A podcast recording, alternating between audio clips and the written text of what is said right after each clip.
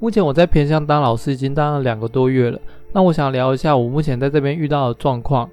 不知道大家一般对偏乡的想象是什么样子呢？是觉得很落后、很破旧，还是如何？确实，我刚搬进来宿舍的时候，我有被他的宿舍的破烂吓到。好，但撇开宿舍破烂这件事情来讲，其实他很多设备算是用的蛮好的，是因为。如果这个东西是按照流程来的话，其实学校会跟政府去申请，然后政府因为是偏向的资源，所以他就会愿意通过这个预算。所以其实他们用的东西是还蛮好的，可是维护的人却不多，然后管理的人也不多，所以其实很长很多东西用久了以后，可能因为很少人去维护啊，或是没有人使用，然后那个东西就当初被申请的时候，大家用个一年两年，然后之后就被丢在那边。这种情况下其实蛮常见的。那当然这不是一件好事，但是每个产业都有它的陋习。这种在公家单位跟政府申请经费啊拿补助的，因为毕竟钱不是他们自己花的嘛，所以大家都不会去珍惜。我觉得这个蛮常见的。因为我自己是管理一间生科教室，我先讲一下什么是生活科技。其实政府有明确定义，所谓的生活科技就是教一些像力学、电机工程类似这一种。主要原因是因为台湾是台积电现在很夯嘛，市场上很缺这类型的人才，所以政府就会希望所有的国高中生都把这个东西当做必修在学。没错，我的科目教的是必修，虽然它不用考试，但是它的重要程度被列在跟国文、英文、数学一样重要。好，那这个特殊的状况下呢，我当初在接手生活科技教室的时候，它里面有非常多的机台，可是呢，因为这边的老师毕竟都不是做得很稳定，因为毕竟是生活科技嘛。那一个新兴开的课程，如果你今天是一个正式老师的话，你也不会决定要教这么冷门的科目。所以这边的生科老师还蛮常更换的。那原因有蛮多种，但有些人是觉得，诶，薪水不够，因为毕竟如果他自己本身就是学电机电路的，那你要他来这边领个不到四万块的薪水，他应该也不会接受。何况又是偏乡。学校基本上开缺也不会在一零四上公布，所以很多即便他懂的人，但是他并不知道有这方面的资讯，所以他们也不会来应征。每一任的生科老师其实也不一定都是专职，像我自己本本身也不是专职。所以当我接手呃这边的很多器具的时候，其实我自己是不会使用的。那即便到现在我已经花两个月的时间去研究了，还是有很多机器我不太会用，甚至当初学校有许多设备，我甚至连电源怎么开我都不知道。呃，我一开始知道他们有镭射切割机跟 3D 列印机的时候，我很想使用，但是呢，其实我目前跟学生一起研究那个 3D 印表机。到现在，它那个喷头还是会卡着它的塑料，这个问题我一直都不知道怎么解决。我不知道是那个塑料因为放太久变质了，还是它那个喷头已经不够热了，所以那个塑料没有办法融化。那个机台基本上是三四年前买的，三四年前的机台现在替换率也很高，厂商也不可能提供这么长的保固。那如果你现在要去修的话，那又是一笔大笔钱，那还不如重新买一台。那以这种情况下，其实那一台严格来讲，当初买连学生都没有学过就报废了。镭射切割机也有一样的问题。因为我有问他们这些学生说，他们有没有学过这方面的东西，然后他们就说，哦，老师有研究，但是好像都没有教，然后他也不会纳入课程。学校自己有他自己内定的课程，如果老师没有去把这个东西特别去规划成一门科目的话，其实按照课本上面教的，一定不会教这些东西。这些东西都是额外老师跟学校提出说要购买的，即便是要提出购买需求，但他不一定会编入课本的教育。好，那不只是这两台机器，其实非常多机器都有一样的状况，就是要么买了以后没有人会使用，要么就是买了以后却不符合规格，或是怎么样的情况下就被丢在柜子里面啊，然后放了很久，甚至还有全新的全部都放在里面，学生也不知道有这些东西，然后也没有人会教，然后像我接手以后，我也不懂，即便我有心研究，还是会遇到很多网络上找不到资源，然后我也没办法问人，因为全校生科老师只有我，然后当初提出说要买的那个人已经早就不在了，因为可能是两三年以前的老师。其实我觉得这是蛮可惜的啊，因为像是其中有一个是 3D 扫描机，他那一台就要三万块，然后他买了三台，可是就我目前去观察，他是因为规格不符，他需要搭配苹果的平板。那如果你要用 Android，那你就要改写里面的 code，可能会对它造成一些破坏啊之类的。那因为我自己本身也不是专家，然后虽然有同学愿意试，但是因为一台三万块嘛，那我也不太确定这个东西到底学校会不会去回来追究责任，所以我也不太放心让学生去试这样。对，就是可能哪一天，如果我对于这个学校的制度摸熟了，然后这个东西是确定可以丢给学生研究，坏了也不会怎么样的话，那我当然是很乐意让他们去试，因为我自己本身不会的话，那东西放到也是会坏掉。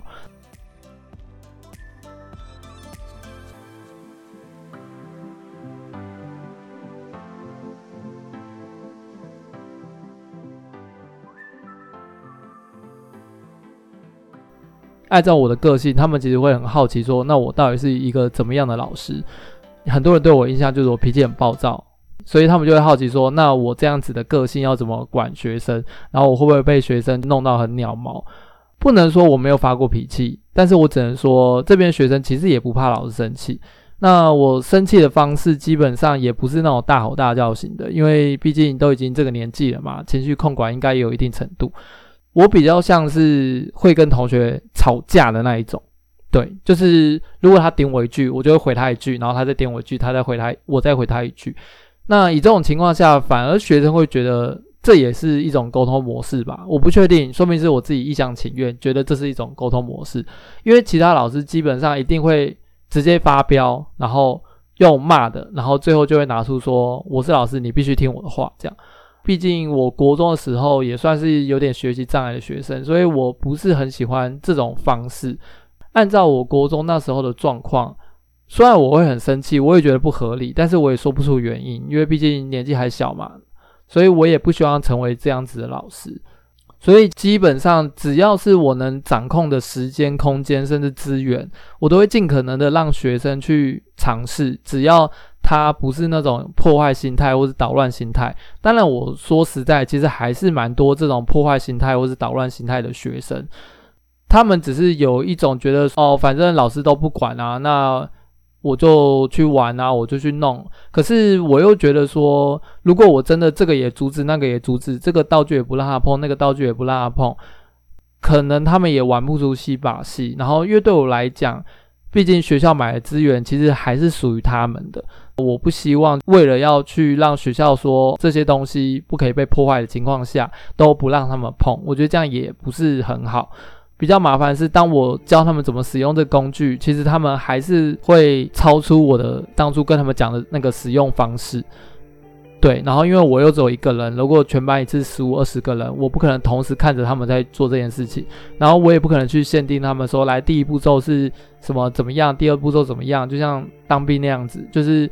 嗯、这样子的话，其实他们真的想做东西，他们也没办法做，对，所以我还是尽量就是给他们大概六到七成的信任，那除非我真的看到他们在破坏，我才会去阻止他们这样。这是我的教学理念啦，但是这样子的理念当然是受到非常多的挑战。举个例子来讲，有一些学生其实会直接的向其他老师投诉，说我都没有在管班级的秩序。就像譬如说，有些同学他可能比较皮，或是可能他做东西天马行空，他想要做空气炮，或者他想要做什么大刀大剑这样，然后可能两三个同学都要做一样东西，然后他们就会在教室后面打成一团这样。那么当然，他们的打是那种打闹型的打，就是他们做出来那个刀跟剑嘛，他们就在那边敲敲打打。然后因为毕竟也不是什么呃很坚固的东西，他们就只是把木头削成刀的形状或者剑的形状。然后呢，在那边敲敲打的时候，那些比较乖的同学可能就会觉得说啊，好吵哦，为什么这个老师都不管这样？对，然后他可能就会跑去跟其他的老师讲，是他们的班导讲说啊，我上课都没有管理秩序这样。这这样就比较麻烦，很多老师就会时不时就是来看一下小童啊，这个班级到底在干嘛？为什么每次上生科课都可以这样闹哄哄的这样？然后学生又很爱拿我的笔电跟平板，还有我的手机，可能看一些东西啊，或者是播音乐播得很大声之类的。哦，有时候我会觉得说，我也不想要阻止他们去使用这些东西，因为我觉得这些东西阻止也没用。然后再来，这其实对他们来讲也是一种工具。然后有些同学会想说，他想要找东西，然后找一些参考图片，所以会想要去找这样子的东西。然后我也不想要增加他们的压力，所以他们。嗯、呃，在网上看一些东西，我也会好奇去问他说：“诶，为什么会喜欢看这些东西？”所以我也没有阻止他们去使用这些东西。哦，可是有时候真的是很难控制，因为他们会可能放音乐放很大声，然后隔壁就是音乐教室，然后他们就会有一种就是要来尬音乐的感觉。我就说：“诶，不行哦，你尬一定尬输他们，因为他们毕竟是上音乐课。那、啊、如果被投诉了，以后不能放音乐是我们，不是他们。”这样用这种说理方式去讲，有些学生听不懂。所以他就会说啊，哪有啊，我才不怕他们啊，怎么样的？就是我心里想说，你到底有没有听懂我说的话？总之就是有些学生他的前后因果跟逻辑他是串不在一起的，他只听到说哦，你不能放音乐，但是为什么不能放音乐？他是听不下去的，就是他简直就是直接忽略掉这句话，他就会直接说为什么不能放音乐？然后你直接跟他讲那个原因，他是没有办法把这个原因当做原因，因为他前后因果他没有办法串起来。这个状况其实发生在非常多情况，像是有些同学他可能在那边烧木头啊，或者在那边破坏公物啊，那我就会去阻止他们嘛。那他们就会很常讲一句“关你屁事”，他们就会很常把这句话挂在嘴边。可是对我来讲，当然关我事啊，因为这些东西都是学校资源。然后如果你把它破坏掉，其他同学就没办法用。可是，一旦当我开始在那边碎嘴讲个两三句，类似像我刚才讲那句道理的时候，他们就会更不满，就会觉得说我在阻止他们，就是他们也不会管这件事情是合理还不合理，然后你也没办法跟他讲理，所以最后就会变成是说，你干脆不跟他讲理了，你直接阻止他说以后你不准再做这件事情。当然有些老师是用骂的，有些老师就会直接规定以后全班都不准这样做。其实这样做是最简单管理这整个班上秩序的，可是同时也扼杀掉很多学生的。他原本可能原本可以做的事情，然后因为某个同同学在捣乱，导致他们全班可能就没办法去做这件事情了。这个环境里面，我觉得大家好像蛮接受这个状态。诶，当有同学捣乱，然后老师就会出现多一条规定，全班就觉得说啊，对啊，没办法，就是有同学会捣乱，所以我们就只好遵守这个规则。我个人还是觉得这个状况其实蛮不合理的，然后我也不希望它成为一个常态。他们现在的状态就是一个对很多事情都不满，你让他们用，他们也不满；你不让他们用，他们也不满意。然后，如果你让他们学一些太简单的东西，他们也不满意。可是学一些太难的东西，他们也会觉得说：“我学这干嘛？”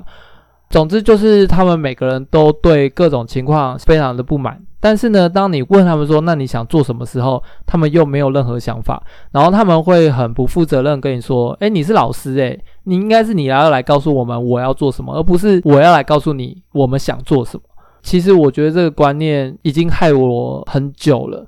我从小就是一个很乖的学生嘛，每一次都是所有人来告诉我我该做什么，即便我非常不愿意，我也不敢反抗，或是不知道怎么反抗，于是就会很生气去做一件。他们叫我做的事情，你又生气，可是你又做，你一定不会把这件事情做好，于是你就会得到更大的责备，或者是更大的挫折感。那我觉得这当然一开始就错了，所以我希望是学生来告诉我他要干嘛。因为如果今天是国中时期的我，老师问我说我要干嘛，我一定可以告诉他我要干嘛。因为我从国中一直是一个自己有很多很想做的事情的人。其实我觉得，即便到现在我都是这样，我永远都有我想做的事情。然后，但是这个世界永远都会有所有人来告诉我我该做什么事情。对，我相信有点年纪体认的人应该都有这种感觉。全世界的所有人都会告诉你你该做什么事情，而不是问你你想做什么事情，帮助你去做这件事情。呃，我相信是非常少的。当然，除非你非常有能力去说服所有人来帮助你，去阐述你的目标或是信念，让其他人愿意无条件或是全心全意的帮你。我觉得如果能做到这一点，你当然在这个社会上可以做得非常顺风顺水。但这件事情也需要练习。在说服别人过程中，你需要去练习怎么样说服别人，怎么样引起别人的共感。那这件事情，因为我是在年纪很大以后，就是在出社会一圈以后，我才发现到这件事情的。所以，当我开始改变我的观念以后，我就发现这件事情我缺少其实是经验。就是我虽然观念已经转过来了，我我我开始发现说，其实应该是我要来说服别人做我想做的事情，或是让我想做我想做的事情。可是我却缺少经验，我需要多练习这件事情。因为并不是说哦，我观念一改过来了，然后我想说我要干嘛，然后别人就会说哦，好，那你去，就不可能。所以说服别人这件事情，变成是我要从头开始学。那当然，有些人可能年纪从很小的时候，像我还记得我国中的时候，就有一个同学，不管今天全班做什么，老师规定什么，他都可以不用做，因为他其实从小就有一套说服老师的标准，就是他会直接跟老师说，哎，老师，如果我这学期考试都是全班第一名，或是呃月考可能两次三次都是全班第一名，那以后你就不能管我任何事情。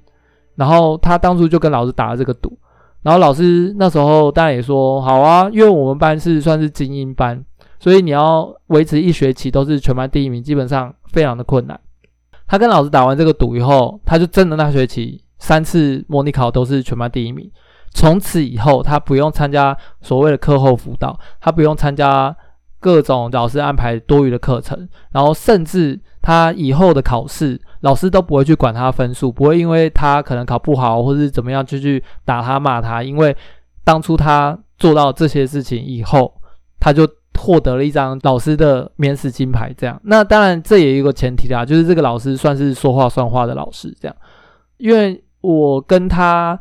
算是亲戚关系，所以就我妈的形容是说，她父母也是类似像这样子的个性，所以我在想，这一定是父母告诉她说，诶，这个方式可以在这个社会上获得很好的生存模式。这样，其实讲白点，这就是一个合约啦，对。然后，可是因为我国中的时候完全不知道这个状况，所以其实对于很多不合理的要求。我基本上是很不喜欢，但是我不知道怎么去跟老师谈判。那当然，我成绩不好嘛，我所以我不可能跟老师说，哎，如果你我考前三名，你就不管我，当然就不能用这个条件。但是我可以找到一个适合我的条件去跟老师谈。现在比较麻烦的是，我发现大部分大概八九成以上的学生，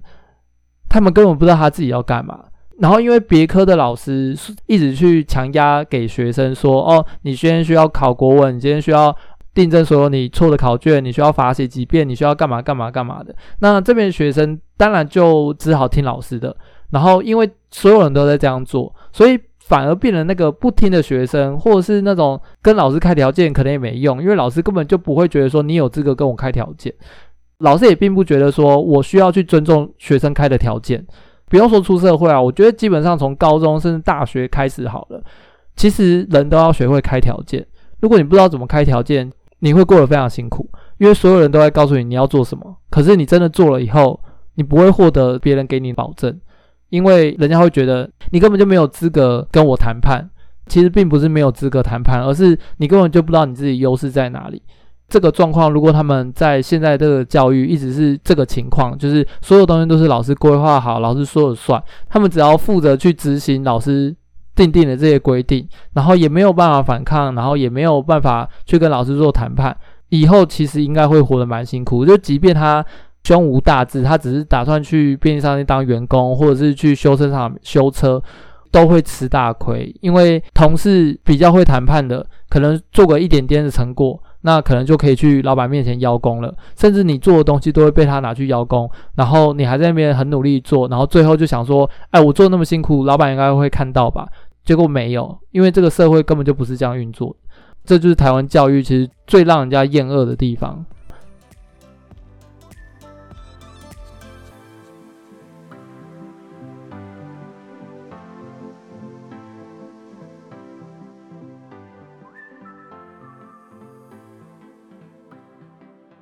毕竟这些体制内的老师，他们也不是职场上训练出来的，所以他们还是认为说，哎，我就是这样一路读书、读师范，然后读大学、读研究所，这样毕业了，然后来这边当老师。你看，我有一份很好的工作，很稳定的薪水，然后这个环境单纯又好相处，然后制度又明确，我根本也不用去训练什么谈判啊，我根本也不用去跟这个体制做抵抗，我就活得很好。但是他们都忘记了，其实他们这个叫做幸存者偏差，就是他们能够这样子层层的读书读读到当老师这件事情，本身就是因为他们的强项就是读书，他们跟这个社会制度的沟通筹码就是他们很会读书这件事情。但是很会读书这件事情，毕竟一百个人里面，你如果不是读到前三趴的，你都不能用这个条件去跟这个社会做谈判。再来，我教的又是偏乡嘛，这些学生基本上不要说三趴啦，我觉得可能连一趴的学生都没有办法跟这个社会用读书来做谈判。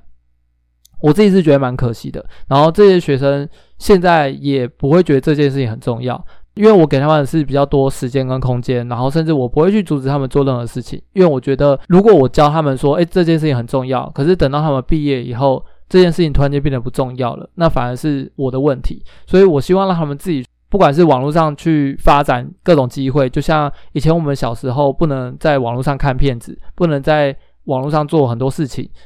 等到我毕业了，甚至出社会了，突然间网络大爆发的年代来了以后，所有事情都要在网络上做的。当初学校去阻止我们用手机，阻止我们用平板，甚至阻止我们在学校上网这件事情，突然间就变成是一种缺陷。所有人都会用网络了，结果因为学校当初组织我们用网络，可能我们就不会很多东西了。这样，可是呢，你就发现，当我给他们很多时间空间的时候，有些学生当然就会去做他们想做的事情，可是大部分还是在看废片，然后发呆、玩游戏、聊天。有些课业压力比较大，他们就会在那个时候写作业。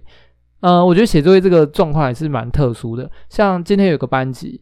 他们上我课是最后一节，全班非常安静，全部都在罚写。我就问他说：“为什么你们那么多罚写要写？”他就说：“哦，因为他的班导规定，当天所有的考试卷错的全部都要在旁边罚写一次。就是他不是教那一科的老师，可是因为他是班导，所以班导就觉得说：哎，罚写很有效，只要罚写一遍，你们就会记起来。”所有人都当过国中生，应该知道罚写其实一点意义都没有，尤其是针对那种成绩比较不好的，你叫他罚写，他根本不会因为这个罚写而记起来，他甚至根本就不晓得这个东西到底写写一遍跟写两遍差在哪，他写十遍他还是不懂啊，都已经这个年代了，竟然还有老师认为说，哦，你就把错的东西在旁边罚写一遍，我还在读国中的年纪，就是十五年前。那老师是用这个方法，结果没想到就是十五二十年以后，还是有老师用这一套方法。很明显的，老师也没有研究说，诶，到底怎样教学是有效的，然后学生也不知道怎么去跟这个情况做抵抗，除非家长在背后当他们支持，不然这个情况我觉得其实就是一个铁循环。我自己看是蛮感慨的，可是因为毕竟我只是教生活科技老师，我不可能去影响这个班级的风格，甚至没办法帮他们解决。类似这种权限的问题，对，我唯一能给他们就是生活科技的一堂四十五分钟的时间，我尽量不去阻止他们想做的事情。好，那我这边想要举三个我目前遇到最让我头痛的三件事情。第一个就是推门事件，就是一开始有一群小女生跟我说她们都已经做完了，她们想要去后面的小房间去聊天，那我就是想说，哦，好啊，你们要去。小房间聊天应该也没什么关系，我就让她们去后面小房间聊天。那班上这时候就一群小男生就觉得说，诶，为什么有一群小女生关在后面的小房间在讲悄悄话？这样他就很想要闯进去。然后于是呢，就会就也变成一个局面，就是里面的一群女生就不知在阻止那些小男生进去。然后这个小男生就呼朋引伴，又邀了就是三四个他的朋友想要去攻坚。然后呢，他们就在那边推拉过程中，就是小男生就有点就是弄到脚，然后呢还把我的那个门把弄断。你知道那个门把是铁制的，你知道吗？就是它虽然就是已经年久失修，有点生锈，但是它毕竟是铁制的东西。然后他们还可以把它弄断这样。然后这件事情又因为很吵闹，所以结束了以后呢，他们班一些比较乖的同学就真的跑去投诉他们的班导师，说我都没有管理这个事情。然后呢，导致就是门把弄断这件事情。然后他们班导当然就气呼呼的念了他们一堂课，然后呢又气呼呼的跑来我这间教室说：“诶，为什么你都没有管秩序啊？为什么有同学说他要在后面小房间聊心事？上课是可以聊心事的吗？”这样，然后搞得我也不知道该怎么回答，因为对我来讲，我会觉得说，其实上课也没有说不能聊心事啊，对，就很尴尬。然后我就说啊，基本上他们因为都已经把东西做完了，所以我就想说，哦，他们要在后面聊天，我就让他们在后面聊天，我也没有特别去制止这件事情，这样。对，所以就很尴尬，就是呃很长，因为我给他们这些空间时间，可是他们却不会善用，然后呃可能也比较正皮的年纪，所以他们就是会把这些事情就是散播出去，你知道吗？就是。不但搞得一团乱，然后还散播出去，然后让其他老师来指责我这样。那我隔天就想说，好，那我需要就是用这个事件跟他们说之以理，这样就是跟他们讲说，哎，为什么这件事情我不阻止，甚至我还没有往上报，因为他们毕竟把门弄坏了嘛。他其实按照校规来讲是一个很严重的事情，就是是可以记个大过的。那我也没有打算走这条路，原因是什么？这样。哎、可是当我开始说我要训练他们的时候，天哪，他们竟然立刻戴起耳机耶，就是一脸就是哦，好，老师你就要开始那边说大道理，我不想听这样。这件事情就是超值得让人家骂的耶，但是我又觉得说，算，人生是你的，我骂我骂你又怎么样？就是我又不是为了来发泄，所以我就觉得说，好吧，那既然你们都不想听，又这么爱调皮捣蛋，那我实在是觉得说，那。我在这边的第一要务其实就只是找份工作，然后赚钱。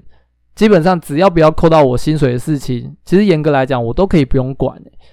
对，于是我就觉得说，好吧，那既然你们都这么不在乎我给你们的时间、空间，还有给你们的权限，就算了。反正你们只要不要阻止我领薪水就好了。第二件事情就是学校有一个考察制度，会有一个算是教学组长的人要在旁边观摩一堂课的时间，去看说，哎，你到底都在教些什么东西啊？然后你教学品质如何？他要稍微打个分数。然后他就叫我在呃这么多班级里面选一个班级。结果我选了一个班级，好死不死刚好选到呃有一个同学，他极度不想做东西。我的规定是这样，我有一个预设的内容是他们需要做的。可是如果他们不想做这个预设内容，他们可以想办法去用可能学校的材料去做出其他东西。可是如果我预设的内容他需要付一百块好了，那他们如果要做其他的东西的话，价值就不一定了，就有可能是很便宜，可能只要五块十块，就是付一些简简单单的耗材费用。那如果他要做的很大，但也 OK。然后这个女生呢，她就是想要把那个价钱拉压到零块钱，她就觉得说我为什么要付这个钱？然后我就跟她讲说，可是因为不管你做什么，你还是会用到学校的器具或是教材，或是一些可能胶水啊、锯条啊之类这种消耗品，所以我还是会一时一时跟你们收个五块十块的耗材费。她就打死不做，然后她就说我凭什么只跟她收这个钱？我就说我没有只跟你收这个钱。然后他就说：“为什么我规定说所有人都要做翻转灯，可是却很多人们都没有做？”我说：“因为我让大家选择啊。”然后他就说：“我做事都没有一个公公平标准。”这样，我就说什么叫做公平标准？你认为学校叫你们全部都读英文，全部都读国文，全部都读数学，这样才叫公平吗？那所有人都需要用到国文、英文、数学吗？应该没有吧？我这样的制定真的对于所有人来讲都是公平吗？那我跟这个大环境抵抗这个制度，然后你跟我说，哦，你觉得这样才是公平？那 OK 啊，你那你去投诉我啊，因为对我来讲，这个就是我要抵抗的一个理念，你知道吗？因为对我来讲，不是所有人都要学一样的东西，应该是要能让所有人去选择他们到底想学什么东西。当然，有些人会觉得国中生太早了，但我觉得这个东西，毕竟我教的是生科，那你生科总是可以让学生去选择吧？你不，你国文、英文不让人家选就算了。但是生科总可以吧？然后我就跟他讲这一串，当然他应该是不能理解，他就觉得说啊，我就不公平，因为我明明跟所有人都讲说要做翻转灯，为什么没有所有人都做翻转灯，还让大家选？他觉得我是一个烂老师，我是一个不合格的老师。那时候教学观摩的时候，他就极度的不爽。我叫他做什么，他就不做什么。那因为又有人在旁边看，学校这边要来评分的人遇到这么不配合的学生，我也拿他没辙。但是对我来讲，其实也不重要，因为我本来就不是立志当老师的。那我只是会觉得说，这个学生真的是搞不清楚状况。他这样的个性，自然出社会会有人处置他。那我一直跟他讲说，你这样的个性。如果你都不知道怎么去说服别人，然后甚至我问你说你想做什么，你也讲不出你到底想做什么，你只是一直在疯狂跳针，说我不是一个合格老师。然后当我问你要做什么时候，你又讲不出来的时候，你这么有想法，可是却说服不了别人，你到底想做什么？那你跟我说你不爽这件事情，我真的是蛮看不起的。这样，另外一件事情就是，因为他们做的所有的东西，我都是放在后面房间的柜子上，然后那个柜子因为是开放式的，那房间因为我很常在那边进进出出，然后有些学生也会很常需要在那些房间去研究一些其他东西。因为那个房间里面有可能 3D 列印机啊，或者有一些机具啊，或者有一些材料，他们就会很常在那那间房间走动，所以我也没有特别去说，哎，学生禁止进入这样，因为我平常也都没有锁它，所以我也没有特别把那个钥匙拿出来。然后我就发现有同学竟然把我的柜子所有都上锁以后，然后把那个钥匙丢在里面，然后我就跟其他老师求救，我说，哎，那个其他老师到底有没有这个柜子钥匙？然后他们就说他们都没有，然后。其他老师还有帮我去联络厂家，说，诶，那个柜子有没有备用钥匙？然后厂家也说，哦，那个柜子已经有点旧了，所以其实他们也没有留备用钥匙。那如果要重新打一副钥匙的话，又很贵。然后因为他那个柜子就是是特别定制的防潮箱，所以没有那么容易开，就是非常的麻烦。其实我跟他们说过，我说现在这个社会其实已经变得非常的多元复杂了，你们不要以为你们的简简单单的恶作剧只是一个小小的玩笑。就像那个日本的白木国中生一样，只是去吃个寿司，舔个盘子，那他人生有一半都已经毁了，他需要判赔好几千万公司名誉的赔偿。但他们一定是听不进去，他们就觉得说啊，那个就是他白目啊，被抓到或是干嘛的。就是虽然我讲，但他们也不会听进去。其实，在看着他们的过程中，我也一直在回想以前国中的我会做的事情。当初国中我非常的迷茫。很多人都不懂我到底在干嘛。我是有一种觉得，好，如果我把他们当成是国中时期的我，我想要做那个唯一能站在他们那边的老师，去理解他们到底都在干嘛，理解他们到底想要反抗什么。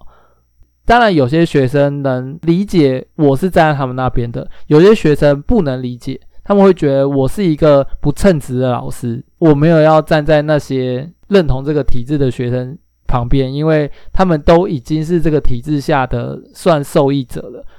所以我只能说，对我自己来讲，这份工作其实有一点点也算是弥补我当初国中时期的缺憾，因为其实国中时期对我来讲，其实真的非常的重要，它在我人生经历里面真的是非常重要的一页。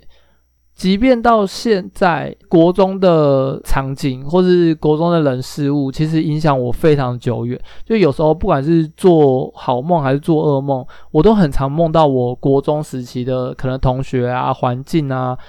就是那时候的状态，真的影响我非常大啦。所以我觉得，其实这份工作有个好处，就是能让我透过这个方式去。跟以前的我去做一个连接，那不管是弥补当初我一点点的小小的缺憾，或者是理解一下我当初到底是怎么样走过来的，这样我觉得其实对我来讲都算是一个蛮不错的体验。但最后如果真的要我下一个结论，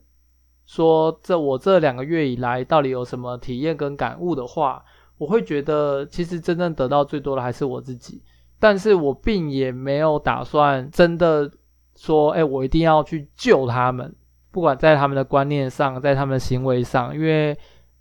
我真的是没有那个权限跟没有那个能力影响到他们太多。然后再来，他们也不会真的这么的支持我去做这件事情。对，基本上要帮助人，有个前提是要你要帮助那个人，要愿意被你帮助嘛。不然，其实你再怎么想帮助都没有用。那今天这集节目就到这边了，感谢大家收听我这两个月来教小朋友的经验。那你们认为现在国中生真的好管吗？好教吗？那也欢迎到各大平台留言告诉我哦。